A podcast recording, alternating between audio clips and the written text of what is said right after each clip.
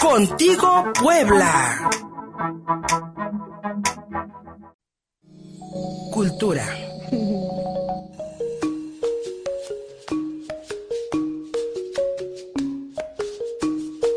Wow.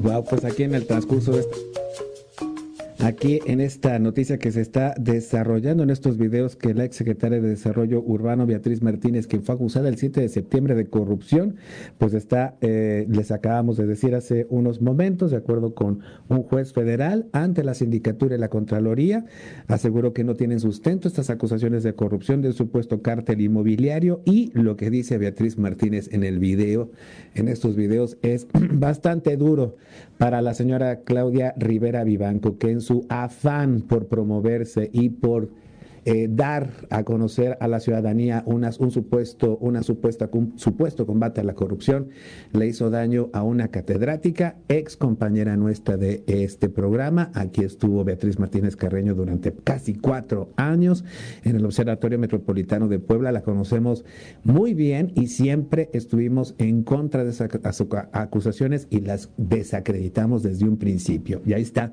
gacho, gacho para la presidenta municipal por estas mentiras. ya le robé, ya lo robé algunos minutos a mi querido Alfonso Gómez Rossi. Aquí está cada lunes con nosotros ofreciéndonos su revisión histórica. Hoy el Colegio Electoral de los Estados Unidos pues va a emitir ya su, mm, digamos que su eh, dictamen final sobre las elecciones de noviembre pasado en los Estados Unidos para presidente de la República, entregándole pues la constancia de mayoría al demócrata Joe Biden. Pero ¿cómo funciona este colegio electoral? ¿Cómo se suman estos votos? Mi querido Alfonso Gómez Rossi, buenos días. Hola, buenos días. Qué gusto escucharte.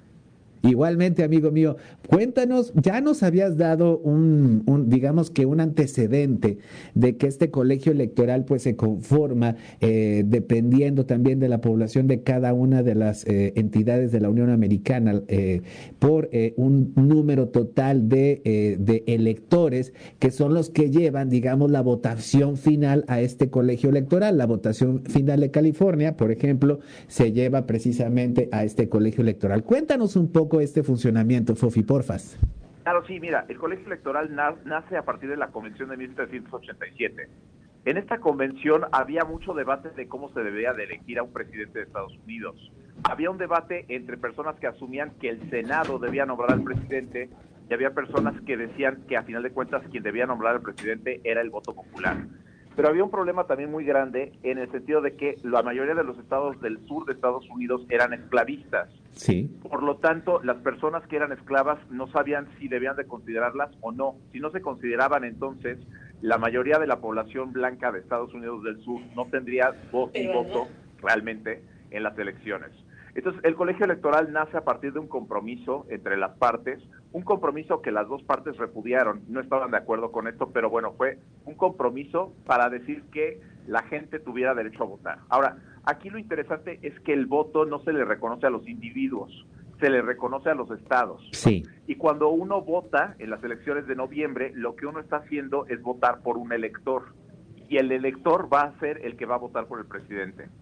Originalmente los electores eran designados por el Congreso, pero eh, desde 1830 los electores han sido designados, desde 1880 los electores han sido designados por los partidos políticos a partir de convenciones o por elección directa. Ah. Y los partidos generalmente nominan a una persona, que es el elector, que se hace responsable de votar en el colegio a favor del candidato que debe de representar. A través de la historia ha habido electores que rompen este voto y votan por el contrincante opositor, pero no ha ocurrido mucho. Por ejemplo, ocurrió en 2016 cuando un elector decidió votar no por Hillary Clinton, sino por el candidato progresista que había perdido la nominación del Partido Demócrata, Bernie Sanders. Ahora, esto queda enmarcado en la Constitución de los Estados Unidos en el artículo segundo, cláusula primera pero las primeras elecciones de Estados Unidos fueron un desastre. Es más, ahorita podríamos decir que las elecciones actuales son desastrosas en muchos sentidos, en el sentido de que Donald Trump se rehúsa a reconocer el triunfo de sus opositores, un 68% de personas del Partido Republicano afirman que ganó Trump las elecciones, pero esto no es nuevo en el sistema democrático de Estados Unidos. De hecho, el colegio de electores se tuvo que reformar a partir de las de las tres primeras elecciones que hubo en Estados Unidos. Porque originalmente la Constitución no contemplaba la idea de partidos, de partidos políticos. Asumía que las elecciones se iban a basar en individuos. Entonces, cuando gana Jorge Washington en 1792 la primera elección, no hubo ningún problema, pero para la siguiente sí, porque el colegio de electores originalmente contemplaba que se votaba por el presidente y después el vicepresidente sería la persona que se llevaba la mayor cantidad de votos después del presidente. Esto es problemático, ¿no? Imaginemos que ahorita queda Joe Biden como presidente y como su vicepresidente quedara Donald Trump, ¿no? Entonces habría un sabotaje tremendo y eso fue exactamente lo que pasó. Cuando en las elecciones de 1796 que este contienden John John Adams y Thomas Jefferson, queda de vicepresidente Thomas Jefferson y lo que va a hacer es sabotear la presidencia de John Adams. Y para las elecciones de 1800, el vicepresidente se volvió el contrincante principal de John Adams, ¿no? Y fue una elección tan escandalosa que se burlaban entre, bueno, hicieron una serie de políticas en donde Thomas Jefferson acusó a John Adams de ser un eh, hermafrodita, ¿no?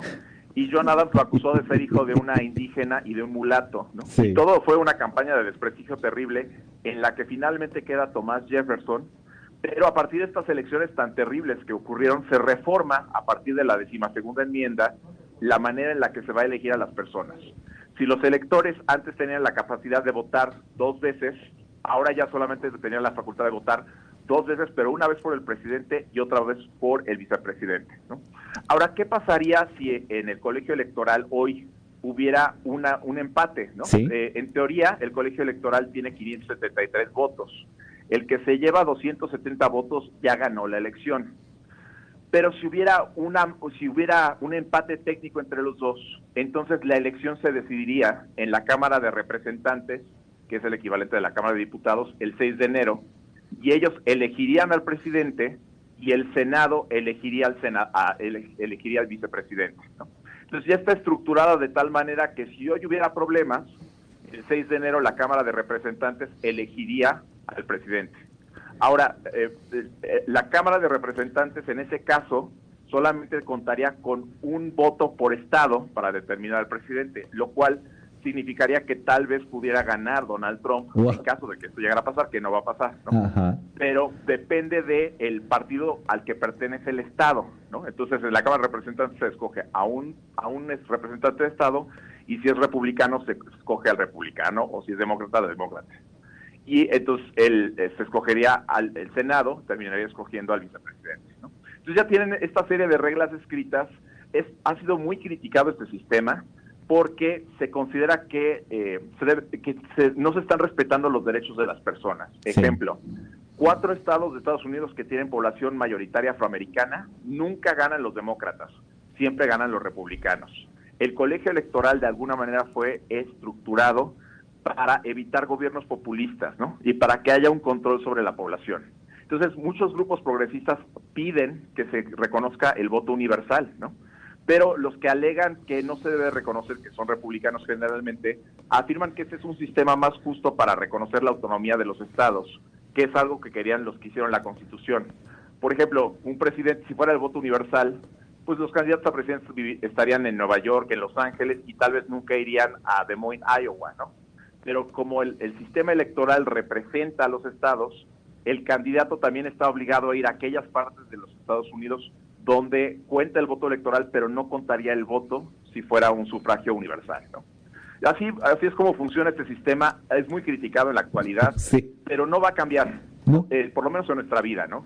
Porque para eliminar el colegio electoral tendría que ser aprobado por el Congreso de la Unión y por el Congreso de cada estado de Estados Unidos. Hacer eso es imposible, ¿no? Y el Partido Republicano, por ejemplo, asume que en caso de que eso pasara, los republicanos perderían las elecciones constantemente, ¿no?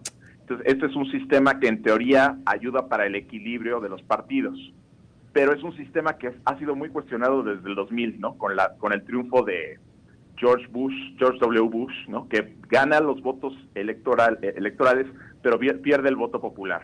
O en el 2016, cuando Hillary Clinton gana el voto popular, pero George W. Bush gana, perdón, Donald Trump gana los votos electorales, ¿no? Entonces, aquí la pregunta sería, ¿qué tan representativa es el colegio electoral? ¿Qué tanto funciona y qué tanto se debe de eliminar, ¿no? Pero bueno, esas son preguntas que no vamos a poder contestar ahorita. Mi estimado Alfonso Gómez Rossi, como bien dices, a lo mejor no lo veremos en esta vida porque como lo describes, pues es, aunque sea anacrónico, aunque, aunque la gran democracia del mundo podría establecer un sistema de voto directo, libre y secreto, este colegio electoral y este sistema electoral le funciona, como bien dices, no solamente para mantener el control sobre la sociedad, sino también para mantener el control del voto de cada uno de los estadounidenses.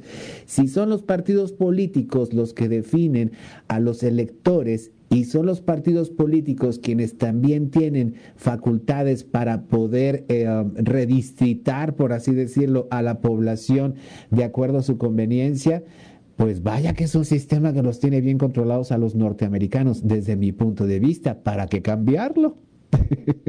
Claro, sí, de hecho sí. ¿Para qué cambiarlo si ahorita todos están sacando algo de provecho con esto, no? Y me refiero a los partidos políticos. Sí, exactamente, los partidos políticos. Pero bueno, ¿tú crees que realmente hoy suceda alguna gran sorpresa? Todo, todo parece indicar que vamos por Joe Biden. Exacto, si va a ganar Joe Biden, la idea que tenía Donald Trump era que se nombraran electores republicanos que lo nombraran a él. Eso efectivamente terminaría con el voto directo, ¿no? Porque se asume generalmente que los electores van a respetar el voto de la gente de su región, ¿no? Pero como hemos dicho, no siempre ha sido así, ¿no? Y eso era lo que parecía apuntar Donald Trump, pero probablemente va a ganar Joe Biden, ¿no? No va a haber ningún problema en eso y probablemente va a ser el presidente, ¿no? No creo, esperemos que no. Muchísimas gracias, mi querido Alfonso Gómez Rossi, para la gente que te escuchó, amigo mío, y te quiera seguir en redes sociales. ¿Cuáles son las vías? En arroba Twitter, eh, perdón, Twitter arroba Fofi5. Gracias, mi querido Fofi, un abrazo. Muchas gracias por este 2020, amigo. Ya para la próxima vamos a estar de vacaciones. Ah, bueno pues felicidades. Felicidades a ti y a toda tu familia, amigo mío. Y pues ahí vamos a estar compartiendo todo tu, todo tu material del 2020 en las redes sociales. Muchísimas gracias, Fofi. Y aquí nos encontramos para lo que sigue en el 2021. Ok, muchísimas gracias. Un abrazo fuerte. 10 de la mañana con 46. Pausa y seguimos contigo.